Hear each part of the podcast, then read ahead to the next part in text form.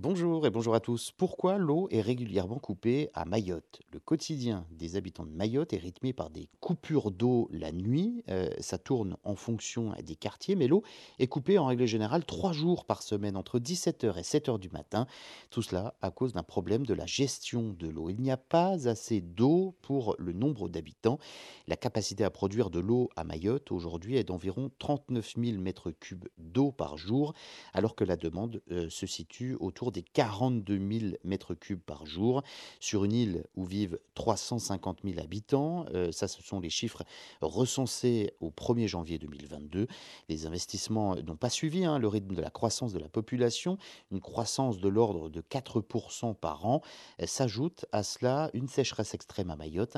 Le ciel n'a jamais déversé aussi peu d'eau depuis 1997, alors que les saisons des pluies euh, s'est terminée donc le mois dernier.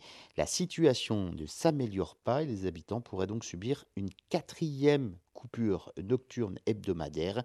À Mayotte, près de 30% de la population n'a pas accès à l'eau courante, généralement dans les bidonvilles. Certains habitants se rendent donc à des bornes fontaines à cartes mises en place par l'État pour remplir des jerrycans.